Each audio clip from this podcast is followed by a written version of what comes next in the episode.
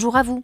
Je suis la voix de Jobology, l'entreprise qui aide les dirigeants à construire un avenir qui a du sens en leur permettant de se constituer des équipes qui adhèrent vraiment à leurs valeurs, à leurs projets et à leur culture d'entreprise. Avec les boss du recrutement, je vous propose à travers différents formats de découvrir une nouvelle vision du recrutement pour qu'enfin entreprises et candidats puissent bâtir ensemble des projets qui ont du sens pour eux et pour la société.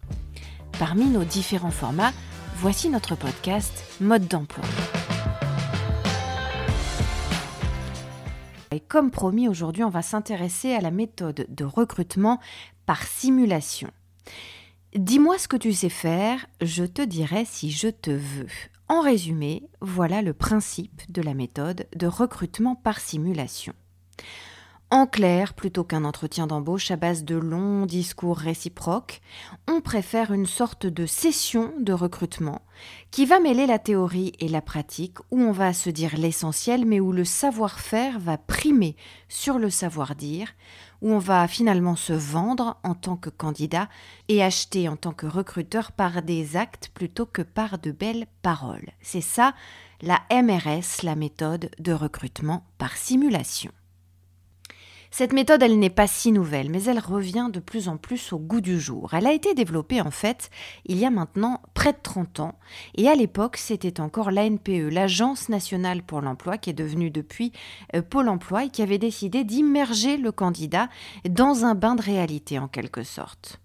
Il était alors mis en condition par la lecture d'un scénario ou d'une problématique, et puis il devait s'imaginer en poste dans la fonction pour laquelle il postulait et faire face à ce moment-là à une situation et à une ou plusieurs problématiques particulières. Et c'est donc aujourd'hui ce qui revient très à la mode dans l'univers du recrutement. C'est plus qu'un test, la méthode de recrutement par simulation, parce que c'est un moment clé qui va regrouper dans un premier temps l'entretien d'embauche en tant que tel, sous une forme très synthétique, et puis dans un second temps, la confrontation au poste dans tout ce qu'il a de concret, comme si on y était. En clair, le candidat doit vivre sa vie de futur embauché et prouver qu'il sera à la hauteur.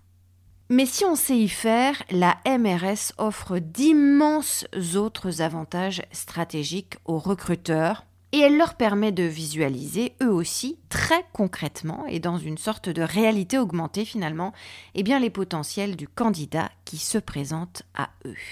Alors qu'une grande marque de fast-food implantée en France a encore annoncé il y a peu de temps qu'elle allait recruter plusieurs dizaines de personnes via des épreuves de simulation, nous nous sommes donc penchés à Jobology sur cette question.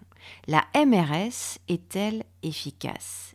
Et comment bien la pratiquer dans ce cas, et surtout quel piège éviter. Voici donc nos secrets.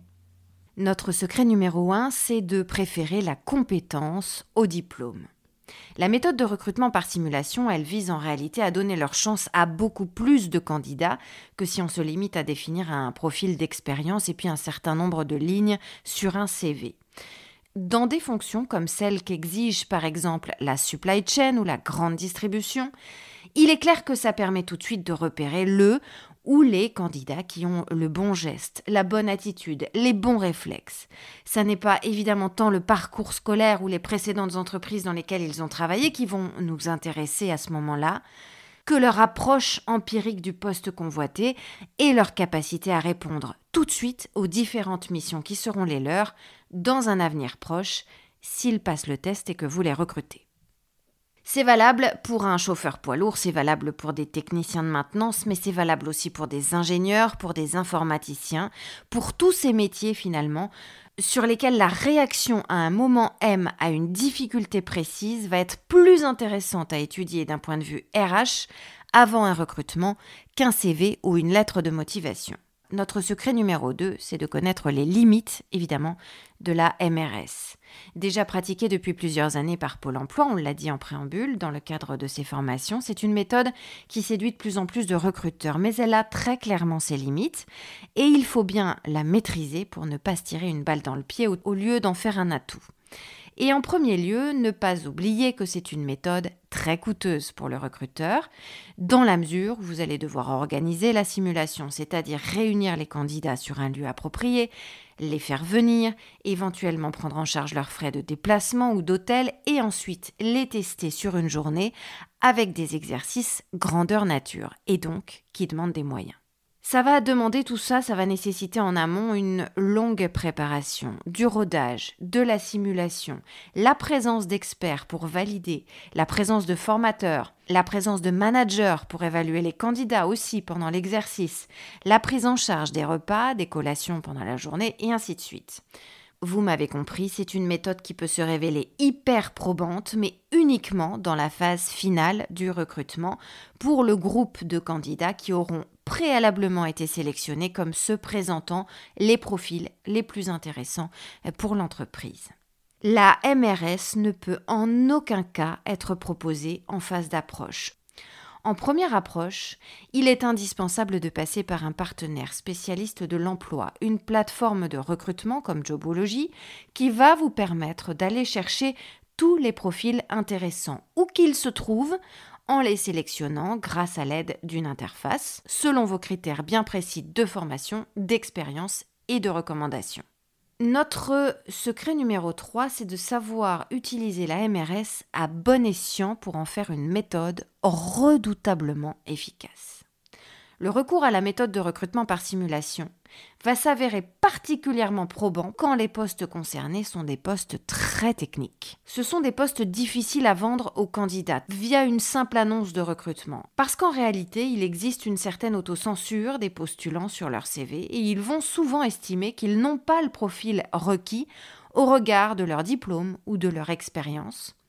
Alors que si on les sollicite via une épreuve concrète, ils vont se sentir plus en confiance et ils vont postuler davantage. Et pour ça, la communication des modalités de recrutement sera toujours plus efficace si vous passez d'abord par une plateforme dédiée à l'emploi. Parce que ces plateformes, elles savent aider les employeurs à rédiger leur annonce dans le bon sens et à prospecter efficacement les profils recherchés. C'est particulièrement vrai pour des secteurs comme le médical, comme les nouveaux métiers de l'environnement, comme l'agroalimentaire, la logistique, l'aéronautique, les transports ou encore l'automobile, pour tous les postes finalement qui recourent aux technologies de pointe, en particulier dans les jeunes secteurs comme l'énergie, comme le développement durable.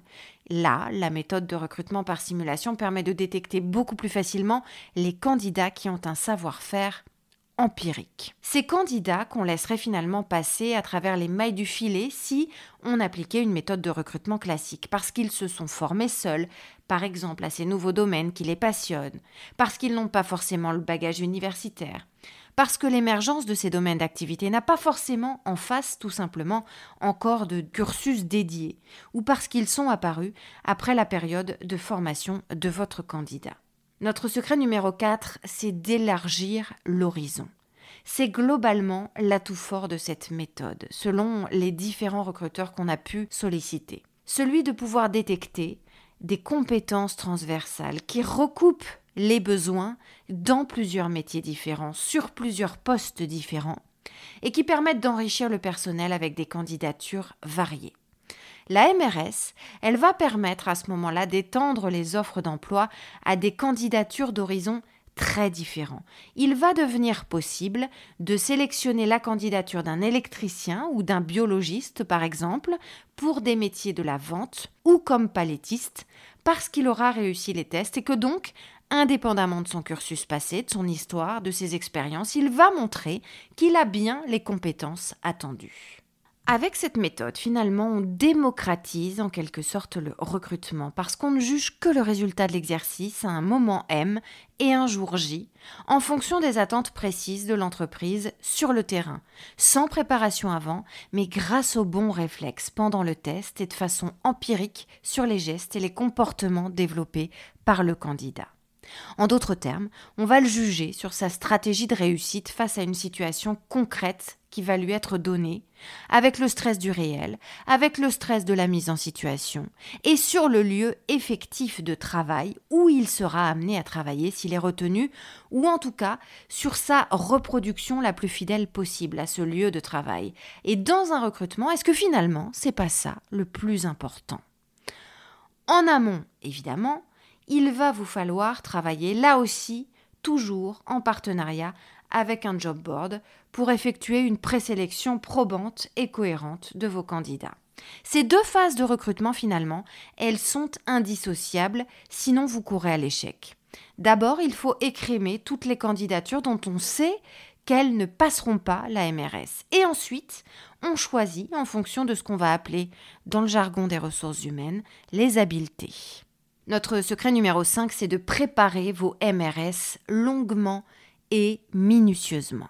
Avec les candidats de la deuxième phase, ceux qui ont été retenus, il va vous falloir faire en sorte que la mise en situation soit bien réalisée. Et pour bien détecter les potentiels des candidats, eh bien la MRS, elle va devoir proposer des exercices les plus proches possibles du poste ou des postes pour lesquels vos candidats vont postuler. Il va donc falloir du concret quelque chose qui oblige chacun de vos candidats à déployer l'éventail de ses possibilités et à mobiliser l'ensemble de ses ressources. Des pièges aussi qui vont confronter le candidat à ses limites, qui vont l'obliger à les dépasser, qui vont l'obliger à garder son sang-froid et à réfléchir malgré la pression pour trouver les solutions aux problèmes. Il va falloir l'amener, ce candidat, à puiser dans ses expériences passées, de façon à réagir de manière appropriée au présent immédiat et à comprendre que même si la situation est différente et même si la problématique est nouvelle, eh bien il a les compétences pour faire face, il lui suffit d'adapter son savoir et d'identifier les besoins pour y apporter des réponses. Dans l'ordre, donc, si on se résume, pour être tout à fait clair, réaliser une étude approfondie du poste. Ensuite, vous allez cibler les candidats via un job board, comme Jobology, avec ceux qui ont réussi. Vous allez procéder à l'entretien de motivation des candidats.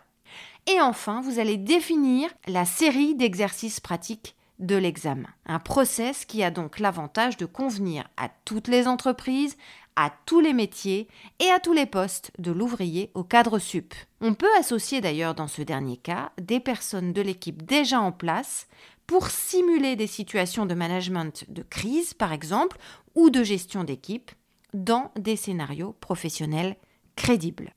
L'expérience montre que des deux côtés de la chaîne de recrutement, du côté des employeurs comme du côté des candidats, le taux de satisfaction est au maximum le fait de les mettre en situation dès le départ, ça va donner aux candidats un aperçu effectif de l'univers et des valeurs de l'entreprise qu'ils s'apprêtent à intégrer.